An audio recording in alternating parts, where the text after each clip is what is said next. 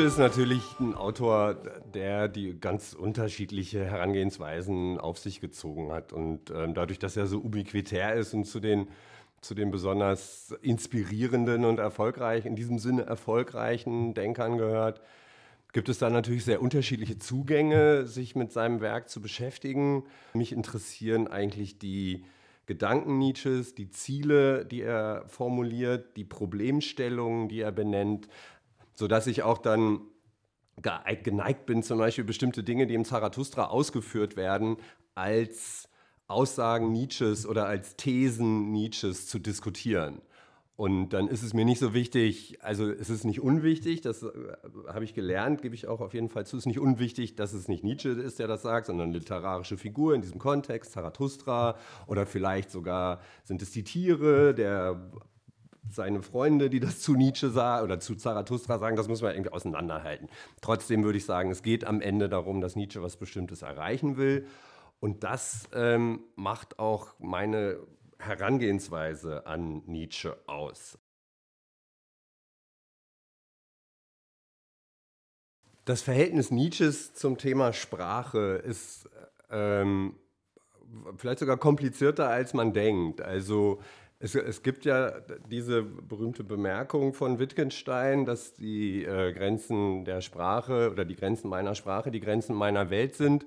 Und Nietzsche würde dem, denke ich, auch zustimmen. Also auch Nietzsche würde sagen, dass wir uns ähm, in Sprachwelten oder Interpretationswelten oder jedenfalls in Zeichensystemen bewegen und dass wir mit Hilfe dieser symbolischen Form Welt uns aneignen und auch eigentlich jedenfalls dort, wo wir miteinander kommunizieren oder auch wo wir uns selber ähm, explizit äh, propositional was klar machen wollen, auf diese sprachliche Konventionsgefüge zurückgreifen müssen. Und Sprache ist, das ist, glaube ich, der eine, das hat der Nietzsche auch nicht ganz erfunden, also er bezieht sich auf Gerber und andere, aber Sprache ist ein System von Konventionen. Im Grunde genommen sind sämtliche sprachliche Ausdrücke, die wir verwenden, eigentlich metaphorisch. Also sie bezeichnen nur im übertragenen Sinne etwas. Es gibt keine Adäquatheitsrelation zwischen Begriff und Sache. Deswegen gibt es für Nietzsche auch äh, in diesem Sinne keine absolute Wahrheit in unserer Sprache, weil Sprache einfach kategorial was anderes ist als die Dinge, über die wir dabei reden wollen. Und insofern bewegen wir uns in Sprachwelten und diese Sprachwelten sind auch eben auf diese Weise limitiert. Der große Unterschied zwischen Nietzsche und der dann an Wittgenstein anschließenden analytischen Philosophie ist, dass Nietzsche sich für die Details dieser sprachlichen Konventionsregeln und der Strukturen, wie wir das Ungleiche gleichsetzen und wie wir dieses System von Zeichen ausgestalten, aus dem Grund nicht interessiert. Sozusagen. Also natürlich muss das funktionieren und wir müssen äh, uns auf eine auf sprachliche Konventionen einigen. Deswegen ist, wenn, wenn, Nietzsche davon spricht, ich fürchte, wir werden Gott nicht los, solange wir noch an die Grammatik glauben, dann will er damit nicht sagen, wir sollten aufhören, an die Grammatik, die Grammatik zu verwenden. Also, weil natürlich Kommunikation anders gar nicht möglich ist, als durch das gemeinsame Einhalten bestimmter Konventionen. Dass wir Begriffen ähnliche Bedeutung zuschreiben, dass wir die Regeln, nach denen wir Worte zu Sätzen zusammenfügen, ungefähr gleich verwenden, sonst können wir nicht kommunizieren. Das ist Nietzsche völlig klar. Nietzsche will darauf hinweisen, dass es sich dabei um ein System von Konventionen handelt, was nicht unbedingt mit der Wirklichkeit korreliert. Und wenn man das aber glaubt, dann hat man den metaphysischen Rest, der mit, dem, mit der Metapher Gott nicht loswerden gemeint ist, in unserer Sprache nach wie vor steckt. Und darin sehe ich halt diesen aufklärerisch-kritischen Impuls bei Nietzsche. Ein anderer entscheidender Punkt ist, warum er sich dort von Wittgenstein unterscheidet, ist, oder insbesondere dann von Autoren wie Frege oder also so richtigen analytischen Sprachphilosophen, dass er davon ausgeht, erstens, dass wir dieses Thema Sprache im Kontext einer Kulturthematik zu behandeln haben. Letztlich interessiert ihn auch in der frühen Schrift da über Wahrheit und Lüge im außermoralischen Sinn, wo diese ganze Sprachkritik zum ersten Mal entfaltet wird, ihn interessiert eigentlich die Frage, was bedeutet das für die menschliche Kultur? Und wie können, können menschliche Kulturen sich auf eine Weise entwickeln, die ähm, schön ist oder bereichernd, attraktiv, sozusagen. Auch wertvoll, aber nicht im engsten Sinne vielleicht moralisch wertvoll. Also das ist nochmal eine andere Baustelle. Aber jedenfalls, wie ist kulturelle Entwicklung und Veränderung möglich? Ihn interessiert das als Kulturphilosophen und nicht als Analytiker von Sprachsystemen. Das interessiert ihn eigentlich nicht. Und ähm, also das ist sozusagen die eine große Einschränkung. Die andere ist, dass er zugleich davon ausgeht, dass wir als leibliche Individuen in der Welt sind. Also er hört nicht, äh, so wie manche, die dann an die Sprachphilosophie anschließen, dekonstruktivistisch auch meinetwegen wie bei, wie bei, bei Judith Butler ist das dann noch komplizierter natürlich. Aber, aber er würde nicht sagen, dass wir, also das, nur weil die Grenzen unserer Sprache die Grenze unserer Welt sind, dass wir auch deswegen eigentlich nur in Sprache existieren und dass es nur um Sprache geht, sondern er ist zugleich ein durch die zeitgenössische Physiologie und Evolutionstheorien und Biologie beeinflusster Denker, für den klar ist, wir sind leiblich in der Welt. Also die Art, wie wir zur Welt stehen, ist in erster Linie eine, eine körperliche, physische Anwesenheit, die mit Atmen und Verdauen und ähm, all den Dingen, die dazugehören, Ernährung direkt zusammenhängen. Also in diesem Sinne ist er auch Materialist, wenn man so will, oder Naturalist zumindest. Also und diese leiblichen Erlebnisse, die leiblichen Erfahrungen und Tatsachen machen einen zentralen Teil unserer Individualität irgendwie aus als lebender Organismus. Und das lässt sich gar nicht richtig in Sprache ausdrücken, was alles mit uns los ist. Das meiste ist sowieso jenseits äh, der express, also ausdrückbaren Ebene und bleibt uns unbekannt. Also wir können uns da nicht äh, selber überhaupt perzipieren oder durchschauen und dann anderen erzählen. Und wir können es vor allen Dingen deswegen anderen nicht erzählen, was wirklich mit uns los ist, weil Sprache eben dieses soziale Konventionssystem ist. Das bedeutet, wir können uns dem anderen nur insoweit verständlich machen, als dass der andere mit den Begriffen, die wir gebrauchen, was Ähnliches assoziiert. Aber das, was die andere Person damit assoziiert, bezieht sich ja auf die eigene Erfahrungswelt und nicht auf die des anderen, sodass wir uns eigentlich, und das frustriert Nietzsche total, dass wir uns eigentlich über, nur über das verständigen können, was wir mit den anderen gemein haben, wo wir uns irgendwie ähnlich sind, wo wir gleich ticken. Sodass, äh, sodass sozusagen das, woran Nietzsches Herz hängt, nämlich das Ungewöhnliche, das Einzigartige, das Spezielle, das wirklich Individuelle, da gar nicht richtig vorkommt, weil, weil, weil Sprache so nicht funktioniert. Also die Frage, welche, welche Bedeutung eigentlich dann eine präzise Arbeit am Begriff und eine Auseinandersetzung mit den Begriffen vor dem Hintergrund dieser Sprachphilosophie, die wir oder dieser sprachphilosophischen Überlegungen, die wir gerade zum Thema gemacht haben, welche Bedeutung dann Arbeit am Begriff hat, ähm, stellt sich natürlich für Nietzsche ein bisschen anders als zum Beispiel für Hegel oder für, ähm, für Kant oder so. Also wir haben bei Nietzsche eine sehr ähm, feinsinnige, sprachlich auch ähm, subtile Verwendung von Begriffen und Worten. Also ich glaube, dass er gar nicht mehrdeutig oder unklar ist oder sowas, sondern wenn man einzelne Passagen von Nietzsche liest, diese Aphorismen sind klar, glasklar sozusagen. Das, das Problem ergibt sich eher durch die Gesamtkomposition dann von Texten bei Nietzsche zu Aphorismenschriften zum Beispiel. Und das ist dann schon etwas, wo er ähm, auch seine genealogische Methode selbst zur Anwendung bringt. Also wo er versucht deutlich zu machen, und das passt zu diesem Metaphernbegriff, den wir vorhin angerissen haben, deutlich zu machen, dass Begriffe eine Geschichte haben. Also dass sich die Art, weil sie eben ja menschliche Konventionssysteme sind und eigentlich in Kommunikation immer erst ihre richtige Bedeutung haben und nicht fest definiert sind durch den Ankerbezug zur Sache, auf die sie sich beziehen, sodass sie immer das Gleiche meinen, sondern diese Begriffe sind historisch veränderlich. Und das, und das, also die historische Veränderlichkeit dieser Begriffe führt natürlich dazu, dass man sich über sie verständigen muss, was wir damit eigentlich meinen. Und deswegen ähm, braucht es auch dann reiche, eigentlich eine reichere Sprache. Das Problem in den gegenwärtigen Diskussionen ist, dass für meine Begriffe aus diesen Überlegungen Nietzsches der ähm, falsche Schluss gezogen wurde. Also dass man sagt, ja, also diese Begriffe sind alle irgendwie beweglich und haben keine feste Bedeutung und deswegen kann man sie auch eigentlich irgendwie so, also unüberlegt äh, irgendwie verwenden und äh, in den Raum werfen. Da zeigt sich dann fast auf eine zynische Weise, was Nietzsche als Wille zur Macht äh, problematisiert, nämlich eine, eine Ordnung des Diskurses, in der, das ist dann Foucault, aber der knüpft da an, also dass, dass es eigentlich nur darum geht, durch bestimmte Buzzwords äh, Interessen oder Positionen durchzusetzen oder im Kern eigentlich in, in also bei Markus Lanz oder Anne Will oder sowas, manchmal ist es nicht ganz so schlimm, aber typischerweise geht man ja dorthin, um als Gewinner aus diesem Gespräch wieder herauszugehen. Und ähm, je mehr es knallt, umso besser ist es für die Quote, weil das irgendwie die spektakelgewohnte Aufmerksamkeitsökonomie dann bedient. Und das hat alles mit, ähm, mit Nachdenken oder auch mit über irgendein Thema irgendwie vielleicht einen neuen Gedanken oder besseren Gedanken zu entwickeln, ja gar nichts zu tun, trägt auch dazu nicht bei. Dazu würde dann schon, und das macht Nietzsche ja auch, dass man sich mit Hilfe dieser genealogischen Verfahren über die Bedeutung eines Begriffes neu verständigt und dessen ähm, Subtilitäten auch nachgeht oder sowas. Und das macht er zum Beispiel in der Genealogie der Moral am Beispiel des Begriffs Moral.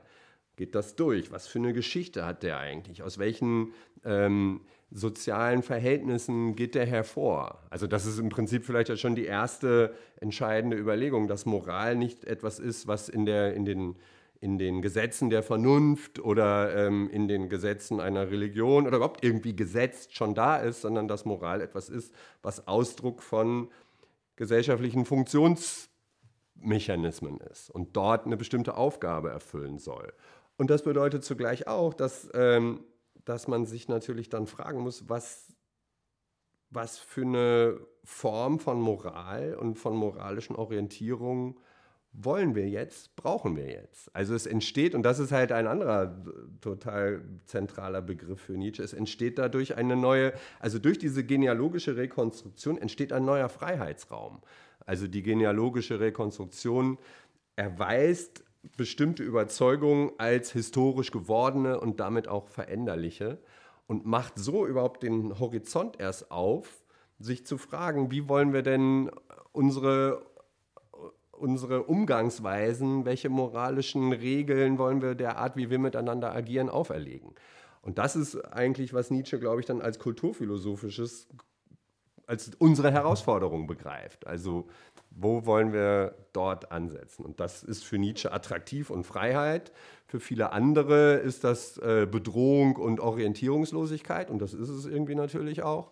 Und das führt auch dazu, dass häufig auf diese Konstellation mit Ressentiment, mit Ablehnung, mit Autoritätssuche, äh, mit dem Versuch zurückzukehren in irgendwelche äh, atavistischen oder religiösen Modelle oder irgendeine Autorität soll jetzt sagen, wo es lang geht. Und dieser Impuls ist halt ungeheuer groß und der fliegt uns ja auch regelmäßig politisch um die Ohren.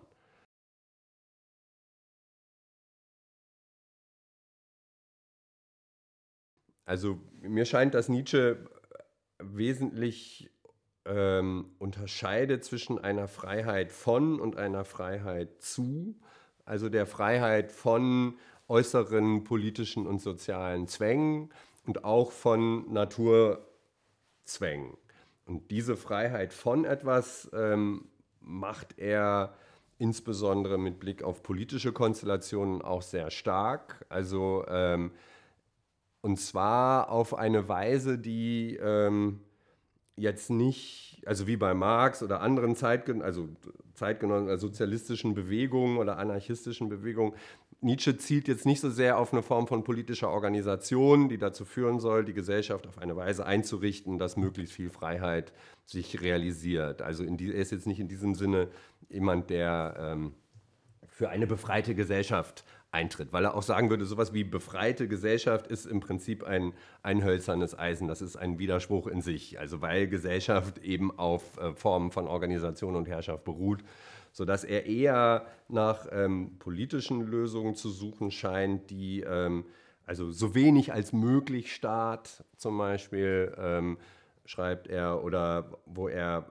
empfiehlt, ähm, also es gibt so eine sehr schöne Bemerkung, wer wer von seinem Tage nicht äh, wenigstens zwei Drittel für sich hat, ist ein Sklave. Er sei im Übrigen, was er wolle. Ein Arbeiter, ein Gelehrter, ein Professor, ein Künstler. Also sozusagen die Art der Funktion, die man in einer Gesellschaft erfüllt und wie viel Geld man damit verdient, ist eigentlich äh, weniger zentral als die Frage über wie viel Ressourcen und Lebenszeit und Möglichkeiten verfügt man selber.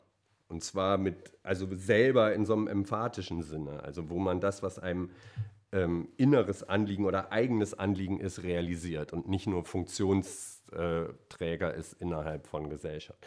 Was die Natur betrifft, würde er, würde er sagen, die ähm, ist ein virulenter, ein auch nicht wegzudenkender und nicht zu überwindender Faktor. Also wir sind Naturwesen, wir haben ähm, ähm, natürliche Bedürfnisse, Impulse. Äh, wir kontrollieren im Wesentlichen eigentlich das meiste von dem, was wir tun oder lassen, sowieso nicht. Heu viele unserer, unserer Theorien und Rechtfertigungen, warum wir dies oder jenes wollen, sind eigentlich nachträgliche Rationalisierungen. Also man wünscht sich eine bestimmte Form von, äh, von, von Leben und die ist einem adäquat und darin drücken sich auch, also biografische Erfahrungen, aber auch die ganze Physiologie letztlich drückt sich darin aus, dass man eben so ein Leben führen will und, und, diese Dinge essen. Und das entscheidet man nicht in diesem Sinne. Also da ist Freiheit auch irgendwie eingeschränkt. Was ihn aber vor allen Dingen interessiert, das meinte ich mit der Freiheit zu, äh, und das ist dann in den späteren Schriften in der Hauptsache das Thema, welches Ziel ist da überhaupt dabei? Das ist, glaube ich, ein Thema, von dem Nietzsche mehr als andere äh, besessen ist, von der Frage nach dem Wozu. Also was soll eigentlich der Plan sein oder das, das ästhetische Gesamtkunstwerk, was ich irgendwie mir vorstelle als mein Leben oder auch als die Menschheit. Und diese, diese Frage ist für ihn in erster Linie eine, die zu klären ist. Also auf die wir oder jeder Einzelne für sich oder jede Einzelne, aber über die wir uns irgendwie verständigen müssen.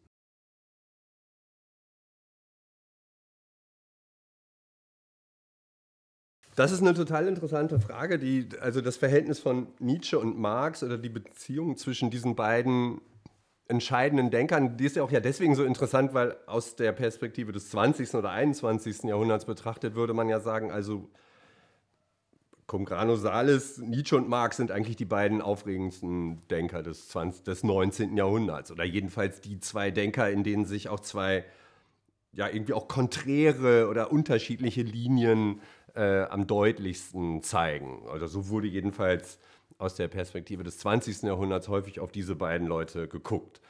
Und es sind Zeitgenossen, äh, Marx ein bisschen älter, aber also es sind Zeitgenossen, die aber sich wechselseitig nicht zur Kenntnis genommen haben. Und das ist auch eigentlich nicht so verwunderlich, weil sie beide ähm, mit einer gewissen Zeitverzögerung erst wirklich erfolgreich geworden sind. Also als Marx und Engels 1848 das Manifest der Kommunistischen Partei publizieren, äh, interessiert das äh, in bestimmten Kreisen schon einige, aber also ich glaube, heute ist das irgendwie, weiß nicht, unter den Top Ten der ähm, meist veröffentlichten Texte der Welt oder sowas. Und davon ist das weit entfernt. Das geht eigentlich in den 80, 1890er Jahren erst richtig los und 1880er. Nietzsche nimmt das also nicht zur Kenntnis, nimmt jedenfalls nicht direkt. Marx nimmt Nietzsche sowieso nicht zur Kenntnis, weil Nietzsche ein erfolgloser, äh, exzentrischer Schriftsteller ist, der auch erst in, also nach seinem geistigen Zusammenbruch, da ist, da ist Marx schon tot. Aber Nietzsche beschäftigt sich mit der zeitgenössischen Sozialdemokratie, mit anarchistischen Bewegungen. Er liest Eugen Düring, er liest Lassalle. Also er kennt sozusagen Kontext. Und es gibt auch ein Buch ähm, äh, von einem gewissen Herrn Jacobi zur Wirtschaftstheorie, wo das Wort, also wo es eine Fußnote gibt mit, einem, äh, mit einer Zusammenfassung ähm, eines Textes von Karl Marx. Und Nietzsche hat diesen Namen Marx unterschrieben, unterstrichen. Also wir haben sozusagen ein kleines Indiz, dass er den Namen schon mal kannte. Er beschäftigt sich nicht damit. Es gibt aber gewisse Berührungen. Nietzsche ähm, vertritt etwas, was in der Literatur romantischer Antikapitalismus genannt wurde.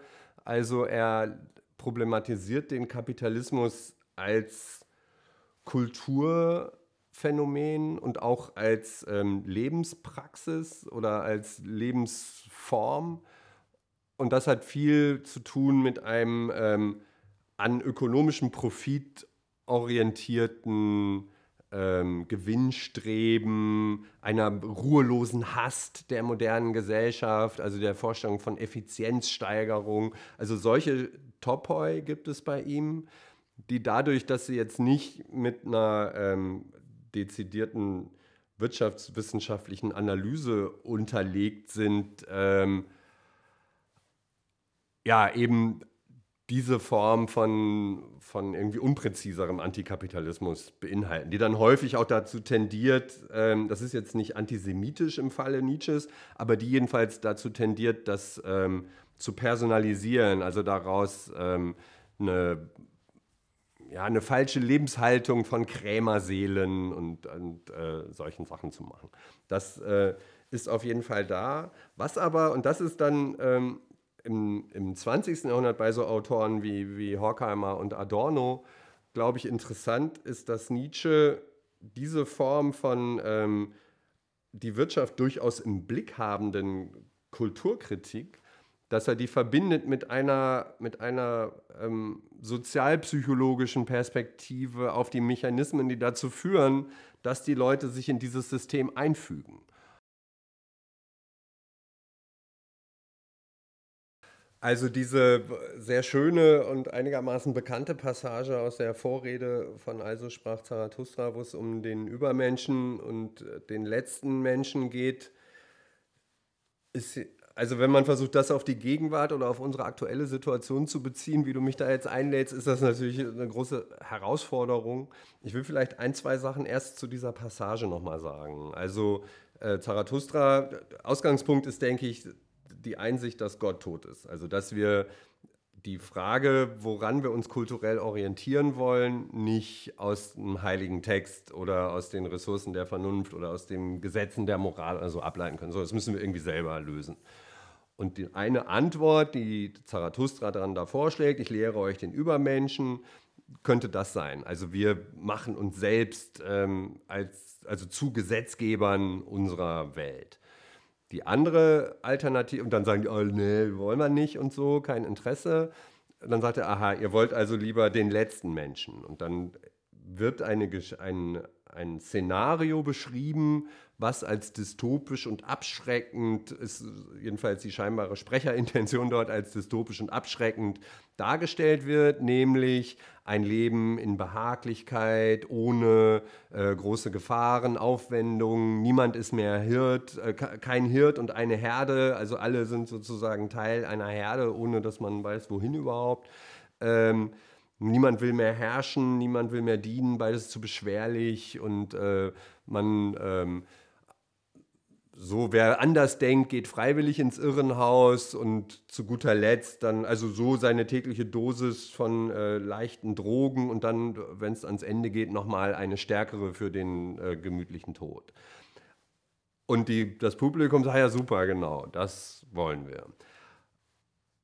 Und dann merkt Zarathustra, okay, gut, ich komme hier mit meiner Lehre nicht durch. Und das ist für den weiteren Verlauf des Textes dann auch interessant, weil man kann die Geschichte des Zarathustra in Also sprach Zarathustra auch erzählen, sollte man vielleicht sogar, als das Scheitern dieses Lehrers. Also er scheitert damit, diese Lehre vom Übermenschen rüberzubringen. Er merkt, okay, also hier auf dem Marktplatz funktioniert nicht. Vielleicht, wenn ich, wenn ich bestimmte Freunde suche oder Jünger oder Leute, die da sich mehr mit beschäftigen, ausgewählte Leute. Nee, klappt auch nicht.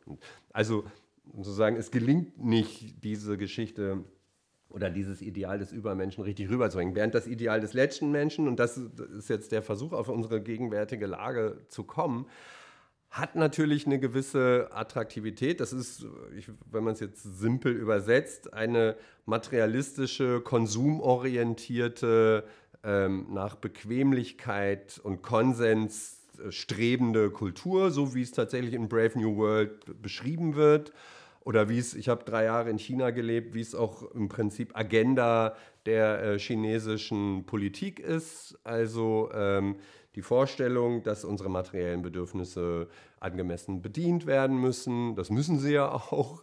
Die Vorstellung, dass wir äh, Leiden möglichst vermeiden, dass wir ähm, stärkere Konflikte, Dissonanzen vermeiden. Und das hat ja eine gewisse, also deswegen ist das dramaturgisch ja auch verständlich, warum die Leute da im Zarathustra sagen, ja super, genau, wollen wir haben. So lecker Eis und äh, nicht so einen schmerzhaften Tod, sondern irgendwie palliativ und so. Ähm, das Ding ist, dass Nietzsche, und ich glaube, dass er damit auch recht hat, dass das eigentlich dem Impuls, lebendig zu sein, was bewegen zu wollen, irgendwie was machen zu wollen, ähm, dass das damit in Konflikt gerät. Und dass, ähm, dass es auch Raum braucht, ähm, insbesondere, also man kann das ja so, man darf ja so leben. Oder man sollte, vielleicht um das gesellschaftstheoretisch zu wenden, man sollte Bedingungen schaffen, in denen es möglich ist, so zu leben.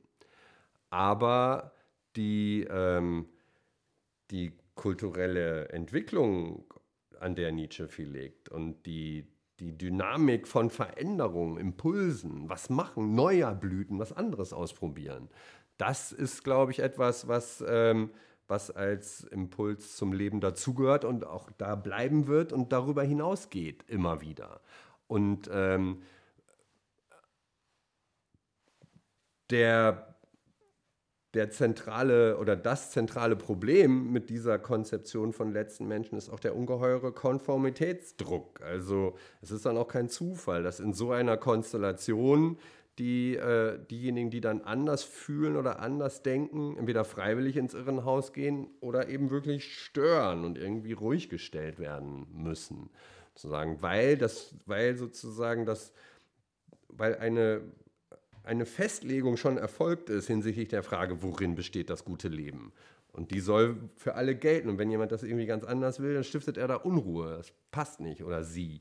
Und das kann man, finde ich, in China sehr gut sehen. Also wir haben ja äh, gerade am Beginn der Pandemie mit einer gewissen äh, mit einem gewissen Neid nach China geschaut. Ja, Wahnsinn, dieses effiziente System, alles zentral geregelt von einer wohlmeinenden Partei, die sozusagen im Interesse der Bevölkerung äh, das wissenschaftlich erwiesen Richtige tut und äh, eine No-Covid-Strategie verfolgt und das super effizient irgendwie löst. Boah, beeindruckend. Wir hier, jeder Bürgermeister will das anders. Äh, alle wollen mitreden, wir streiten über das Verhältnis von Freiheit und Sicherheit und welcher Experte hat jetzt recht und also totales Chaos und so. Ja, aber ähm, das funktioniert um den Preis, dass man von einer, also dass man Bevölkerung als Herde betrachtet, als ein, ein Konglomerat von nicht mündigen äh, Individuen. Und das führt auch dazu, und das finde ich, deswegen bin ich ehrlich gesagt froh, ich bin äh, vor allen Dingen froh, dass ich jetzt nicht mehr in China bin, aber, aber das führt auch dazu, dass dann so ein System von expertokratischen oder Philosophenkönigen äh, auch amok läuft, weil es nicht in der Lage ist, Fehler zu korrigieren. Und dann, äh, weil es nicht möglich ist, ohne Prestigeverlust äh, von dieser No-Covid-Strategie abzurücken, muss dann eben eine 25 Millionen Metropole wie Shanghai für acht Wochen in den Lockdown, in häusliche Quarantäne sitzen die dann da. Und, ähm, und die ganzen ausführenden Organe, die subalternen Leute, sind nicht in, imstande, völlig irrationales Verhalten zu unterlassen, weil sie ähm, darauf eingenordet sind, das, was die obere Parteileitung entschieden hat, eben zu exekutieren und da gar nicht raus können, selbst wenn es und dann passieren absurde Sachen, Türen eintreten, damit die Leute, die da drin wohnen, getestet werden können. Und also und das ist eine Konsequenz von, von einer Kultur, die darauf abzielt, dass eigentlich alle dasselbe Konzept von äh, im Wesentlichen an Konsum orientierten Glück umsetzen und haben.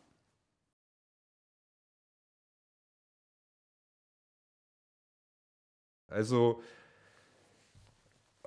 also man kann ja hinsichtlich der Frage, soll man, soll man sich jetzt impfen lassen oder nicht? Oder welche Maßnahmen sind geeignet, um diese Pandemie in den Griff zu bekommen? Und wie bedrohlich schätzt man sie ein? Und wie, wie, wie groß ist die Bereitschaft, ähm, auch ähm, Konsequenzen von Erkrankung, äh, auch massive Konsequenzen in Kauf zu nehmen oder nicht. Also das sind ja Abwägungsprozesse, die ähm, auf die eine oder andere Weise laufen können, auch müssen. Man sieht ja, dass es auch passiert. Aber ähm, das, äh, was ich da jetzt als, als Phänomen des öffentlichen Diskurses auffällig finde, ist, dass die Bereitschaft, das zu ertragen, dass andere Leute aus Gründen Dinge anders sehen, ähm, dass die Bereitschaft total reduziert ist. Genau, also wenn man jetzt, ähm, also ausgehend von Nietzsche, müsste man für meine Begriffe die, diese Diagnose, das ist jetzt kein Begriff von Nietzsche, sondern von Gregor Schiemann, aber die, die Diagnose Wahrheitsgewissheitsverlust ernst nehmen. Wir verfügen nicht über absolute Wahrheit, sondern das, was wir aus guten Gründen glauben, äh, ist ein Aushandlung, also jetzt nicht ein beliebiger Aushandlungsprozess, aber also das ist etwas, worüber wir uns verständigen müssen, sodass Dinge, die wir äh, ähm, für glaubwürdig halten, mit einer gewissen Vorläufigkeit versehen sind. Das ist und kluge Wissenschaftler, wie zum Beispiel Christian Drosten, wissen das natürlich auch. Also die sind sich darüber im Klaren, dass sie mit Blick auf ein bestimmtes Feld, über eine bestimmte Expertise verfügen und diese Expertise in einen öffentlichen Diskurs geben, um dort äh, den Rahmen zu schaffen, ähm, informiert äh, aus einer bestimmten äh, Disziplin heraus, sich über das richtige Verhalten verständigen zu können. Und dass dieser Prozess, sich darüber verständigen zu können, so schnell ähm, in einen, also so unglaublich giftig wird ähm, und sich so stark verhärtet, das ist für meine Begriffe ähm, also es ist ein Problem, das ist ja klar, aber das ist auch ein Problem, was sich, also erstens für meine Begriffe aus Ressentiment ergibt. Also man erträgt das nicht, dass andere Leute das anders sehen. Äh, das, das gilt ja für alle Seiten des Beteiligten oder für viele Individuen in diesem beteiligten äh, Terrain. Und man kann sich auch nicht damit arrangieren, dass unser, dass wir über Orientierungswissen verfügen, welches grundsätzlich so eine gewisse Vorläufigkeit hat. Und wo man irgendwie auf Sicht fahren muss und wo wir auch Fehler machen, die dann korrigiert werden müssen, aber wo es auch möglich sein muss zu sagen, das ist wirklich eine schwachsinnige Maßnahme. Wir müssen uns ja gar nicht über alles einig sein. Das ist ja sowieso Schwachsinn, die Vorstellung. Also, und in dieser Vorstellung, wir müssten uns über alles einig sein und die, die nicht so, die dann nicht mit einig sind, sind dann irgendwie ein Problem. Ähm, da zeigt sich für meine Begriffe, also die Alternative ist da nicht Übermensch, aber da zeigt sich das Mindset, wenn man so will, des letzten Menschen.